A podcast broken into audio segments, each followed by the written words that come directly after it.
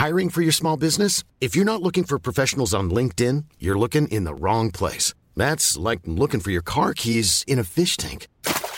LinkedIn helps you hire professionals you can't find anywhere else, even those who aren't actively searching for a new job but might be open to the perfect role. In a given month, over 70% of LinkedIn users don't even visit other leading job sites. So start looking in the right place. With LinkedIn, you can hire professionals like a professional. Post your free job on linkedin.com slash people today.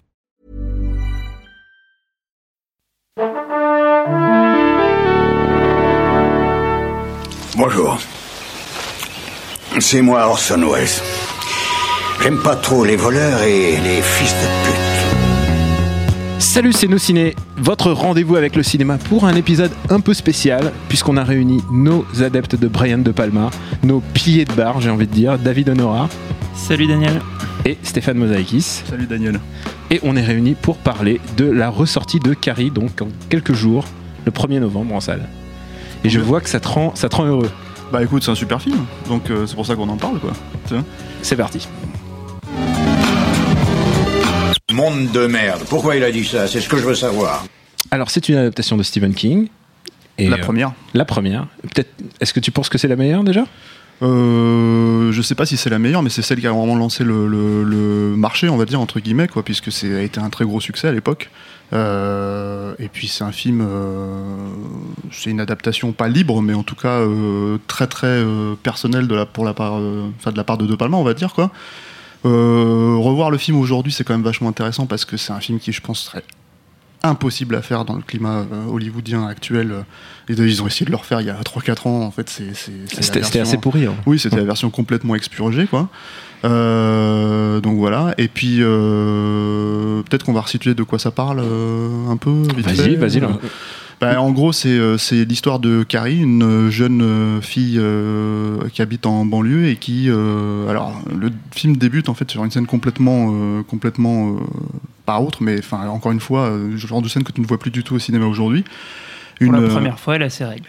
pour la première fois, là, c'est vrai que voilà, tu spoil le, le, le- le- le- comment dire, le, long générique en fait d'ouverture euh, assez. une partie de euh, volet, on est dans la, on est dans la douche des vestiaires et euh, et euh, il lui dans une scène assez érotique, enfin mine de rien, euh, et assez, enfin parce Ouais. que c'est quand même, c'est quand même De Palma qui filme au ralenti des jeunes filles en train de s'habiller, et de Ouais. jouer. Alors, c'est une ado à problème en plus. En fait, c'est- une scène qui est très ambiguë parce que euh, donc Carrie qui est jouée par Sissy Spacek est, est, euh, une jeune fille qui est disons moins euh, euh, épanouie que, que ses camarades de classe et, euh, et notamment le Enfin, la manière dont elle, vit ses premières règles est très difficile parce que bah, elle, vit euh, seule avec sa mère qui en gros ne lui explique rien, qui on découvrira un peu plus tard dans le film, euh, une, euh, une, une sorte de folle euh, très religieuse et euh, qui, euh, qui fait des, enfin, un certain nombre de sévices euh, sur, euh, sur, euh, sur Carrie. Et du coup, euh, ce qui lui arrive, ce qui se passe dans son corps est complètement euh, incompréhensible pour elle. Et en plus, elle se retrouve. euh,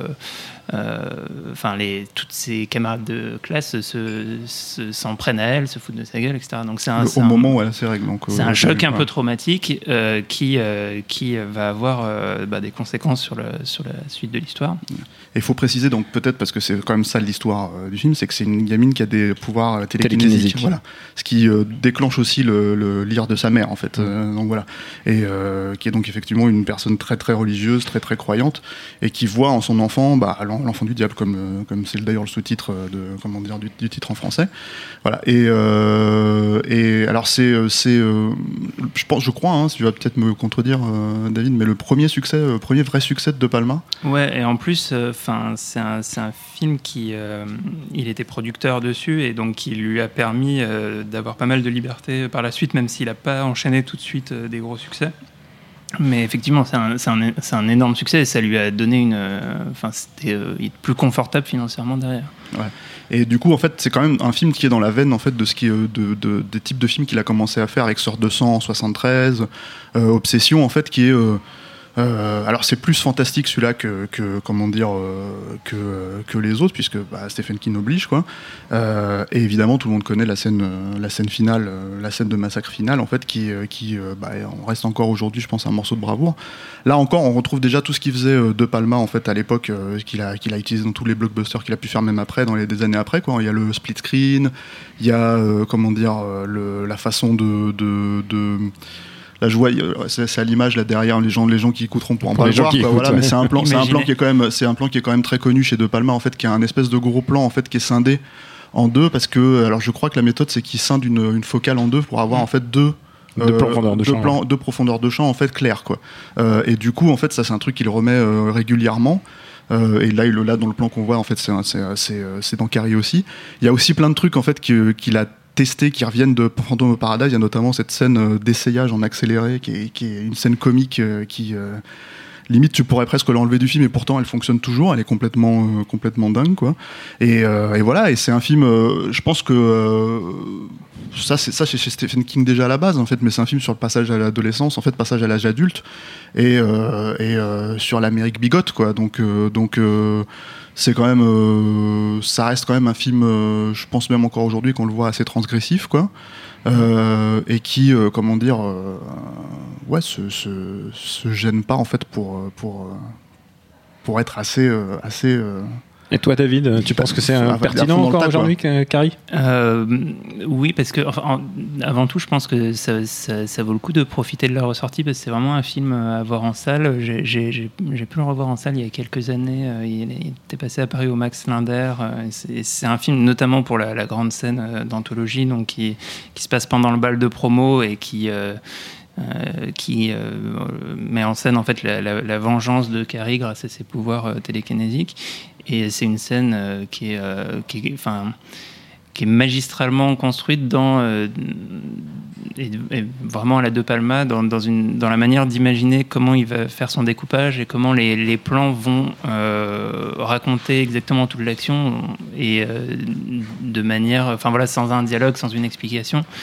C'est c'est vraiment un, modèle de, mise en scène juste, juste, sur cette séquence qui est, qui est je trouve époustouflante à voir au cinéma et puis, euh, il y a aussi euh, le, score de Pino Donaggio euh, sur ce film, qui est, enfin, c'est vraiment une, une, des plus belles BO de, l'histoire du cinéma.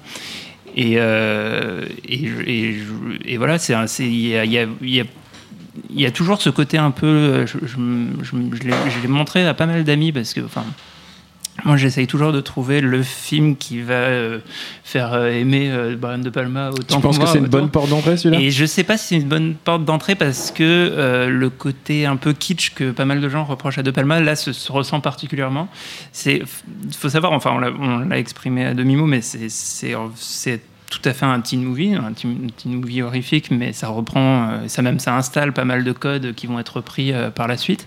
Mais c'est très ancré dans, dans, dans, son époque et aussi dans, dans une vision euh, euh, bah ouais, à la fois effectivement kitsch et un petit peu euh, ambigu de, de, l'adolescence. Et, et je, je, je, enfin voilà, je trouve que c'est un, un, film admirable, mais qui est qui est, difficile peut-être au, premier abord? Bah, assez étonnamment, euh, c'est probablement vrai ce que tu dis par rapport, euh, par rapport à ça, mais en même temps, assez étonnamment, en fait, c'est quand même un film qui, euh, qui s'est posé les bonnes questions en fait sur le traitement du fantastique. C'est-à-dire que même s'il y a la mise en scène complètement baroque et, et hyper inventive de De Palma dedans, euh, il reste en fait que c'est à travers la mise en scène que, par exemple, il met en scène la, scène finale, le climax en fait. Euh, il suffit de regarder le remake en fait qui a été fait là récemment en 2013 pour voir tout de suite en fait toutes les erreurs en fait dans lesquelles De Palma n'est pas tombé dans lesquelles la réalisatrice, j'ai oublié son nom en fait euh, du film, tombe complètement dedans. Il y a Carrie ne fonctionne qu'avec les yeux, elle bouge quasiment pas, elle est tétanisée par ce qu'elle est en train de faire en fait. C'est, elle, le fait, c'est, c'est elle mais c'est pas elle en même temps. C'est, c'est un peu cette logique. Et alors que dans l'autre, c'est carrément une espèce de danse lancinante et une X-Men en fait. C'est Dark Phoenix, c'est un peu bizarre comme, comme, comme approche, c'est un peu bizarre comme logique et, et, et, ça rend la chose, à mon sens, beaucoup plus ridicule finalement et beaucoup plus euh, ringarde en fait que, que, que, ça quoi. Donc du coup, et puis il y a, euh, on parle de ça, mais il y a par exemple le cauchemar final. Alors Merde, tu veux respoiler pour les gens Bah, qui vu euh, ouais, le, le truc en tout cas, ce qui est vachement intéressant, c'est que cette, fois, notion, cette notion de rêve, en fait, on pourrait, pourrait considérer que c'est un jump scare, mais ce n'est pas vraiment un. En fait, il y a cette espèce de notion de rêve en fait dans le dans le dans le plan parce que euh, De Palma l'a tourné à l'envers. Et en fait, la, la, la personne qui, euh, qui qui va à la tombe de Carrie en fait revient en arrière. Et, euh, et lui, il l'a- remis en avant du coup, et ce qui crée une espèce de sentiment complètement étrange en fait, qui fonctionne en fait. C'est encore une fois une approche du fantastique qui pour moi est vraiment payante en fait. Et du coup, voilà, comme tu dis, à chaque fois qu'on le revoit, on sursaute, alors que normalement, une fois que tu connais le, le truc, euh, voilà quoi. Et, ju- et juste un petit mot pour finir. vas-y, un dernier euh, euh, À quelle bande de deux, deux Palma sexe vous êtes Ah, non, mais en fait, juste, juste, après, juste après Carrie, il a fait un autre film. Il devait avoir une obsession à ce moment-là sur la télékinésie. Il a fait un autre film qui s'appelle Fury, ouais. Fury, qui est, qui est Ah un bah, petit Fury, peu moins c'est super. connu. Euh, et dans lequel il y a notamment John Cassavetes, euh, à qui il arrive un sale truc dans la scène finale. euh, et qui est un film vraiment pas mal du tout aussi. Donc euh, voilà. Bon bah on y retournera alors. On remercie au passage le, le public du bar à bulles euh, qui est, qui est présent en nombre ce soir. Et, et on vous dit à très bientôt pour un nouveau film dans nos ciné. Salut, c'est Mehdi Maizy. Retrouvez nos fun tous les vendredis, le podcast qui donne de l'amour à Kanye West, Michel Berger et Kalash Criminel. Uniquement dans nos fun.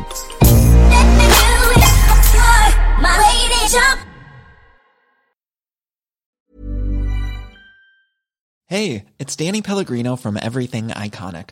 Ready to upgrade your style game without blowing your budget? Check out Quince. They've got all the good stuff shirts and polos, activewear, and fine leather goods, all at 50 to 80% less than other high end brands.